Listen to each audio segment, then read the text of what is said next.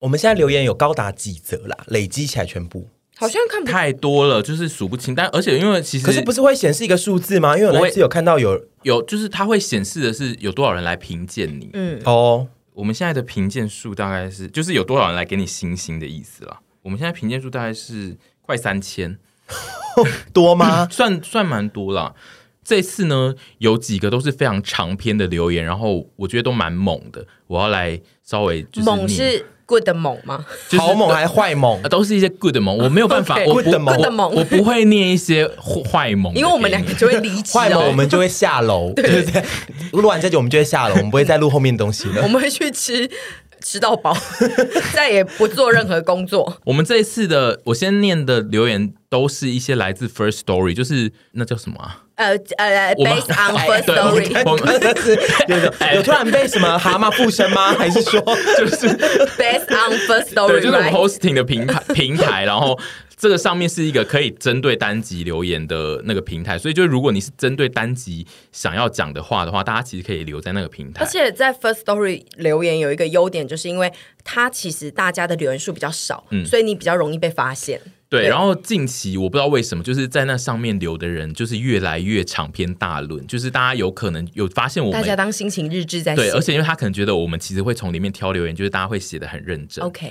然后这一则呢，是一个叫做魔女莉莉的人的留言，她第一次鼓起勇气留言，然后她是留在怪癖的那一集，怪癖那一集我们其实收到了很多留言，然后有很大概有一半的人是说真的会听不完，就是因为太害怕前面。我觉得那一集有点像你在勇闯鬼屋，对，你有可能闯到一半，然后你就会立刻想要回家。对，那一集的后面其实很很很 peace，很 peace，但是就是大家很多人在前面过不去就算了。可是我昨天听了，嗯，我我觉得还好啊，因为我们是做那种事情的人，是做事的人啊，怪癖人啊。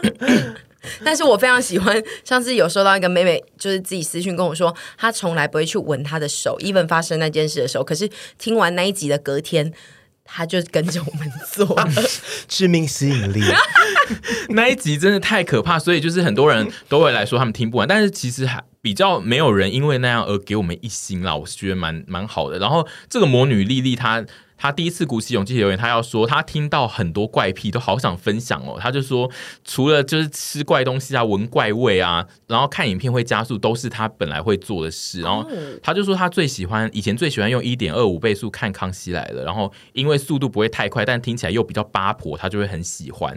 然后他说他看陪审团 YT 也都是用一点二五倍听的哦。然后他，但是他最爱的怪癖还是肉搜，但这个怪癖就是偏八婆怪癖。他说他目前最强的侦查业绩是大学时候觉得学校附近早餐店店员很帅，然后他就利用每次去吃早餐的时间都一直观察他。后来他终于被他抓到某次他上班晚到在那个柜台写打卡单，然后他就把那个打卡单放在柜台旁边。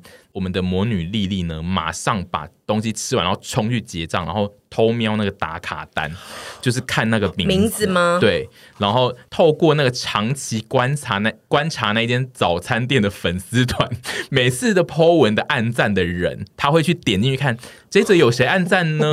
然后他就是要有一则真的是那个店员有去暗赞，然后他就终于找到了那个人的脸书，然后他就因此发现那个早餐店弟弟原来有女友，然后伤心了很。很久，结论是这个吗？对，结论好悲伤哦。然后他就说。The way，就是之前屯比在《女兵日记》提到道明寺，然后他就屯比在我们节目里面其实有讲道明寺的本名。他虽然不知道是哪一些字，但他马上使用英文拼音，顺利在屯比的 IG 追踪名单找到喽。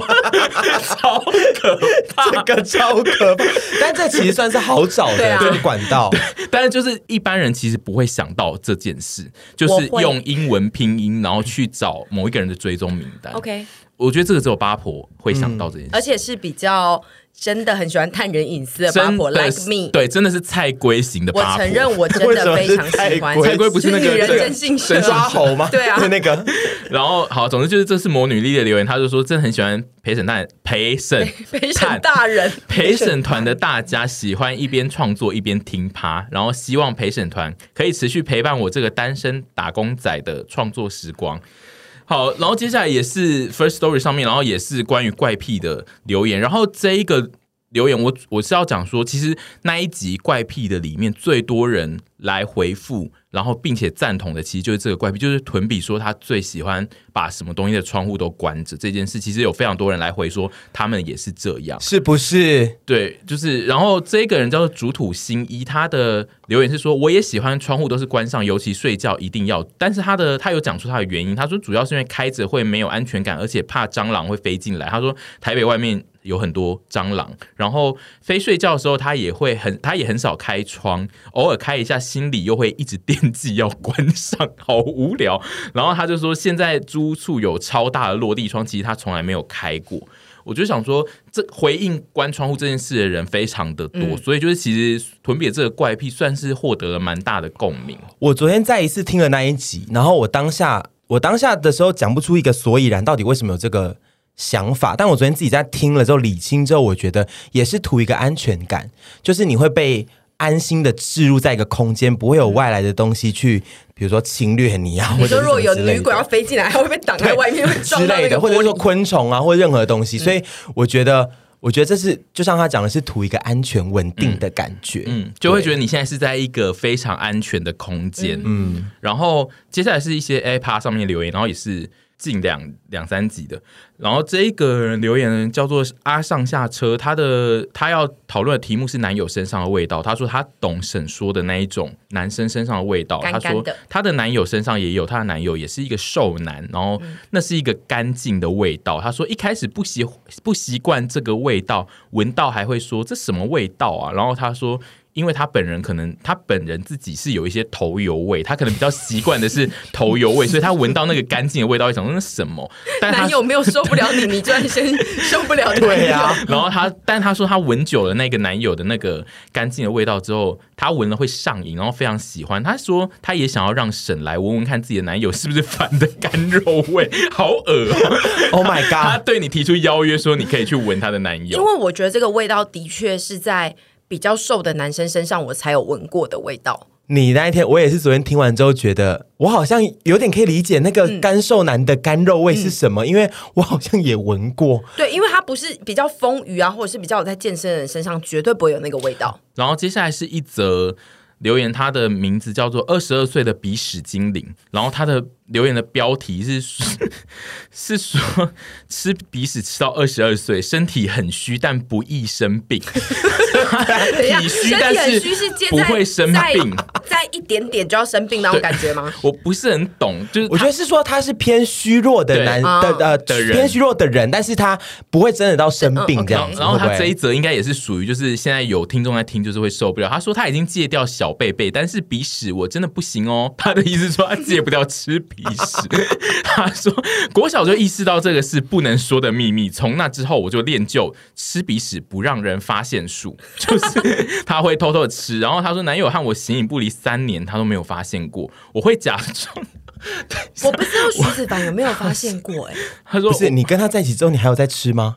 好像好恶，他刚刚完全，因为你昨天那集是说，你那集明明说我不会再吃了，我不会再吃了。我有的时候会那个哎，无意识的吃啊，好可怕。对啊，他说我会假装捂嘴咳嗽，然后趁那一秒吃完。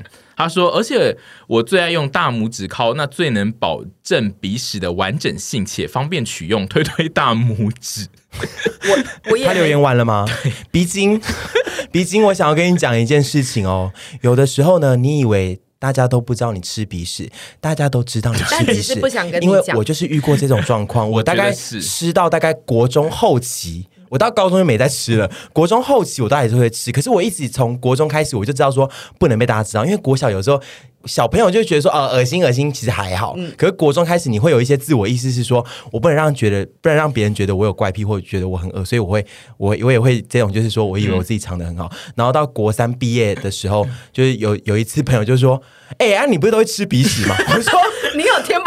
不知道哪个 moment，我们要聊到一些什么，也是一些怪癖什么之类的。他说：“哎，你都会吃鼻屎。”我说：“你怎么知道？”然后他说：“我都看了，我都有看到啊。”我说：“我不都藏的很好吗？”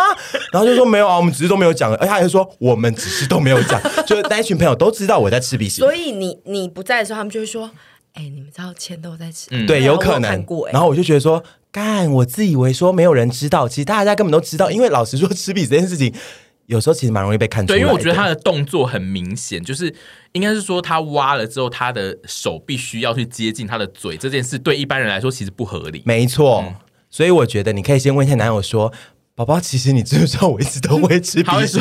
要去问说：“宝宝，你知不知道我有？”藏有一个秘密，我知道啊，你会吃鼻屎，然后他就啊，或者他直接问说：“宝宝，你知道我其实都会吃鼻屎吗？”我觉得你知道，然后他宝宝说：“ 我真的不知道。”然后怕的要死。或者是说：“我知道，因为我也有在吃。”然后就互相叠对叠赞。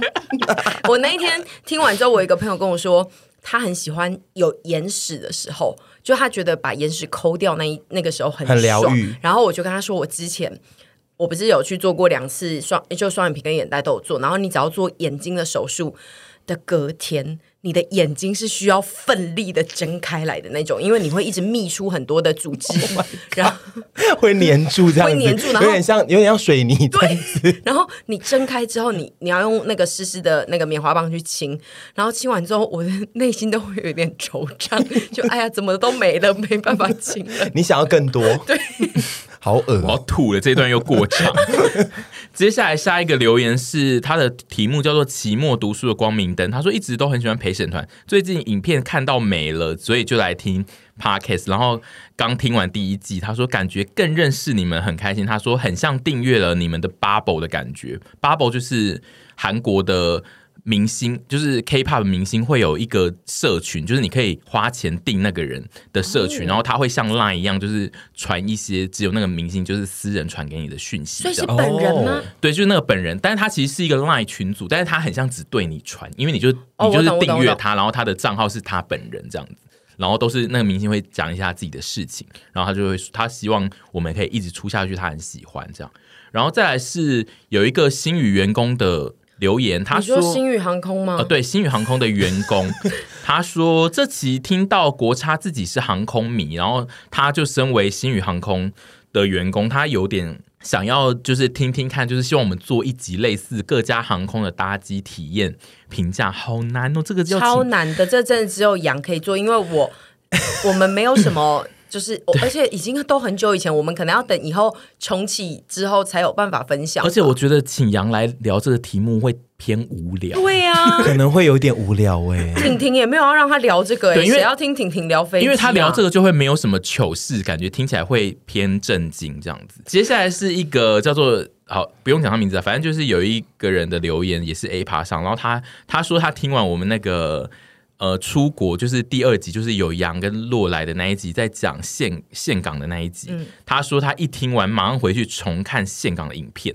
他就因为他听完了之后，才去重看一次。他就是发现新大陆。他就说，比如说你们皱眉吃那个佛啊，然后你们在讲自己去做指甲，然后只有一句话带过。因为听了那一集才知道你们就是做的很不爽这样，然后他说还有凉掉的餐厅菜啊，然后还有那个佛手在雾里面啦，不推的按摩，然后到那一集那一集 vlog 旅游 vlog 最后突然断尾，他就说阿姨宇宙就此都串了起来，他因为那个时候那一集游记其实很莫名，因为那一集的节奏非常的碎，然后 ending 在一个奇怪的地方，所以就是对一般的观众来说会有点看不懂为什么，然后听完那一集他终于就是知道。那是什么意思了？没错，就是岘港真的让我不知如何是好，但是有机会我还是会去越南的其他城市。嗯，然后接下来是一个欧娜粉的留言，欧娜粉的留言，他说近期最喜欢《女兵日记》，还有幻想跟年轻弟弟谈恋爱的集数。他说《女兵日记》不管听几几遍都好精彩哦，就是因为没有当过兵，所以就是借由屯比分享来想象当兵的。样子，但是因为屯比的女兵日记就是流星花园，有点太过浪漫，不知道现实是不是这样子呢？当然不是。然后和弟弟谈恋爱的部分，他感觉好像也是可以谈，但是如果是跟自己的儿子的朋友的话，好像也很难接受。反正他现在有一点融入在我们节目里面，他想要一直回应我们节目的问题。他就说，如果你们可以做一集吐槽经典韩剧情节，也会超有趣。但是我觉得我们很难做到吐槽经典韩剧情节，因为沈屯两个人都是蛮喜欢一些。经典韩剧很怂的情节，所以就是我们可能会没有办法吐槽，因为他们两个就是很。不会，我我其实很爱吐槽很不合理的，因为像我觉得那个孙艺珍那一部就非常，我跟你讲，我可以看恋爱剧，但是凡有的时候看的无脑恋爱剧，我真的是会觉得，Hello 这边没有人要去抓他们吗？他们要逃过境嘞，Hello 拜托几嘞？爱疯癫的是凡，对。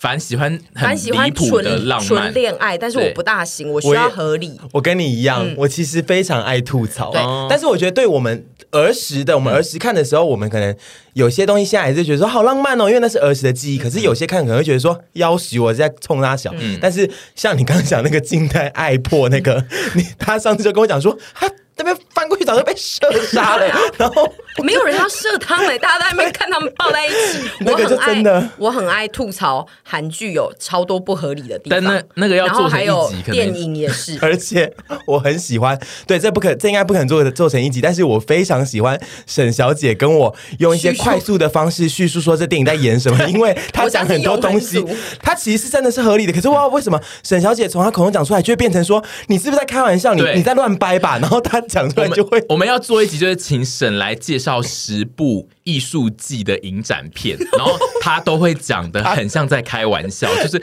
每一片都很像在嘲讽那个导演。对，但其实他都很认真在介绍那个故事哦，但是就是听起来都会那个。片都是乱七八糟，我太爱听他介绍了，他很多原罪，他就是讲一些认真的东西，都会觉得说沈娟你不要闹好不好？你不要加入个人情绪。然后有时候就发现哇，老爷爷真的真是 真的是这样子，哇哩嘞。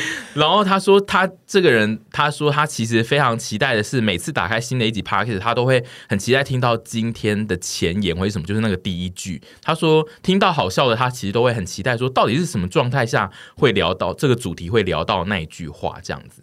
接下来是一个叫做狗熊阿姨的留言，然后他是一他的留言的主题叫做剧评老粉爱猪及沈，就是感觉是我的粉丝，然后他顺便爱了沈，这样他就说陪审团大家新年快乐，这是我第一次留言，我是来自高雄近四十岁阿姨。然后他说，算是我们的比较偏长辈一点点。然后他说，从猪猪当年在 PT 日剧版开始发楼到现在，然后他原本对于年轻人爱看 YouTube 真的非常的不解，为什么会有人在乎陌生人在吃什么呢？但是他后来呢，在陪审团就是陪审，所以他陪审团刚成立的时候，他并没有马上收看。但是因为他如果不收看的话，就会渐渐跟不上猪猪的动态话题，所以他就有点焦急。爱你哦，对，因为他为了追随你，对，所以他就是有点焦急。之后他是第一次点开，然后。他就是他已经忘记他第一次点开是什么片了，但是总之现在的他呢，就会很期待上新片跟 Podcast，然后她老公也会称呼她是丘比特，然后通常都是在开开车通勤的时候听 Podcast，让她上下班路都笑呵呵。然后她公司是弹性工时，早点下班可以早点回家，所以他会分秒必争，停好车之后就冲进办公室打卡。然后这一集这一个是她听完那个国差跟洛来讲，嗯，那个出国事，他说今天早上国差跟挺国差的挺挺逼得他在车上多待了几分钟，因为他其实他其实应该要赶快进去冲进去打卡，他可以早点下班，但是因为国差挺挺太精彩，他就坐在车上再听了一下这样，然后他觉得这对想要早点下班的我来说真是太离奇了。然后他说他身为某个杰尼斯团的粉丝呢，一直都很佩服燃烧自己带给大家日常娱乐甚至梦想的人，所以他非常感谢陪审团的大家，就觉得我们为这个频道奉献很辛苦。然后他说本来不太认识国差哦，真的假的？他说本来不认识国差，但是看了陪审团之后才知道国差来头之大。然后他说比起巨星来模，他其实更喜欢的是国差本人的那个幽默感。他可能觉得他讲话很有趣，然后陪审团的大家都各有特点这样子，然后他就期待就是大家继续的发展。然后他说元旦的时候他做了第一个梦，叫做初梦嘛。初梦就是在日本来说是非常重要的一个梦，嗯、就是他有可能预言了接下来你的日子这样子。Really？对。然后他说他元旦的初梦梦到的是我鸡皮疙瘩，我也是松本润上了陪审团。我 好，但是他爱的是阿拉西，是吗？应该是吧。然后他的初梦的野心大到，而且他有说是屯食天地的但愿哦，所以吞要在那边摸松本润。我们我们这集最后就是欢迎松本润，真的太可怕了。我们对他说一声，我们也爱你，好不好？好。哎，可是他没有名字啊，高雄丘比特，他有名字，他刚我看一下，狗熊阿姨，一二三，狗熊阿姨。一二三，狗熊阿姨，我们也爱你哦。好恶，还有还有合音。对，接下来我们两个真的很没默契。真的，最后一则是在 First Story 上面，然后这一则的留言的人叫做薄荷斑马线，然后。他留了一篇散文，然后有高达六百字吗？就是跟刚刚那一篇其实差不多字，然后字数，但是就是他写的更像散文一点点。然后我自己觉得蛮猛的。然后他。我现在稍微朗读一下，就是他他他的开头，满满的都是对，他的开头是二十二岁的夏天，想给 你知道他他的开头就是很不合理。我喜欢我喜欢过班电影 哦，对，二十二岁夏天想给自己大学刚毕业的自己一个成年礼，所以他花了三分之一的积蓄，一个人飞去日本听 Summer Sonic，然后音乐季的第一天，他就在 IG 首页出现了猪 PD 的线动。点开一看，才发现原来猪猪也跟朋友一起来参加桑搜哦。然后他每晚回青旅都会打开我呃猪 PD 的线动看说，说哦，我又回味了一次今天在场的一些兴奋，因为这一那一系列的线动，他第一次看到沈跟子凡这两个人。然后他印象最深刻就是当年凡在饭店夹到巧克力的时候，就是你跟沈，就是凡跟沈，就是一起在那边跳舞的那个画面，他就很有印象。然后他说，时间快转到当年冬天，他是真的在写文。我觉得他很会铺陈，我很喜欢哦。他现在只是介绍说他第一次看到沈根凡这个起承转合，然后拍拍拍到下一页，到了下一个季节是冬天。当年的冬天，热血青年被研究所摧残成死气沉沉的厌世研究生，每天浑浑噩噩上学下课，只觉得人生漫无目的。就在此时。只在猪猪县洞有过一面之缘的沈怡，居然创了频道。然后他发现创频道那一只和葱油饼面团勾勾缠的影片，第一次看的时候，心里想说这什么怪片。然后想不到看着看着，倒看出了点醍醐味。好赞，用醍醐味，他用醍醐味形容那一集哦。然后他说看着看着看出了一点醍醐味，且影片结束心情居然大好。又有动力面对繁重的课业，我就这样在频道草创期跌入沈姨的魅力漩涡里，变成死心塌地的古丘。古丘是骨灰级丘比特。然后赞赞赞，他说：“有时候我不禁会想，会不会当年在桑搜会场的某个角落里，我早就和沈朱凡的三 PD 小分队擦肩而过无数次，却一无所知呢？这阵子已经和朋友约好，疫情过了就要。”一起杀去看傅瑶，期待命运会让我在苗场遇到陪审团，甚至和沈一起锯木头。然后 他说。总之就谢谢，就是谢谢陪审团给我们，就是给他很多欢乐与能量，附上五星好评。然后他最后有一个 P.S，他说 P.S 听了近一年的 Podcast，感觉沈怡的人生真是波澜万万丈，很适合拍成 NHK 晨间连续剧。他说无论是沈一波未平一波又起的女性创业大和史，又或者是从前省进化的变身经过，都很适合拿来做晨间剧的励志励志主线哦。而且臀也。正好符合那种晨间剧标准款，人很美，命却很苦的第二女主角。他说：“他还帮他安排了一个，谢谢过班。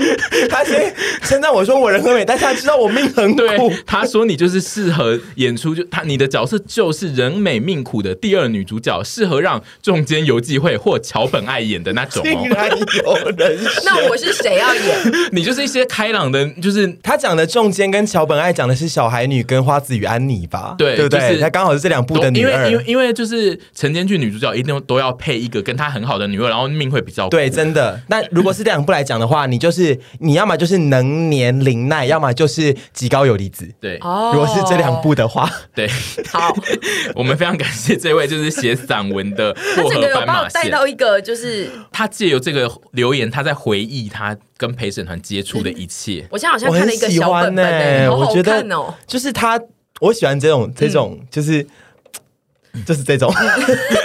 我喜欢波班，我喜欢你，我觉得你很赞，对，很会写文章的对男孩，这样感谢他，文采文采跟那个情感都很足的。那我们会再去联络松本润跟仲间有机会，因为他必须接下来，他们势必要跟我们有一些，还有桥本爱，对。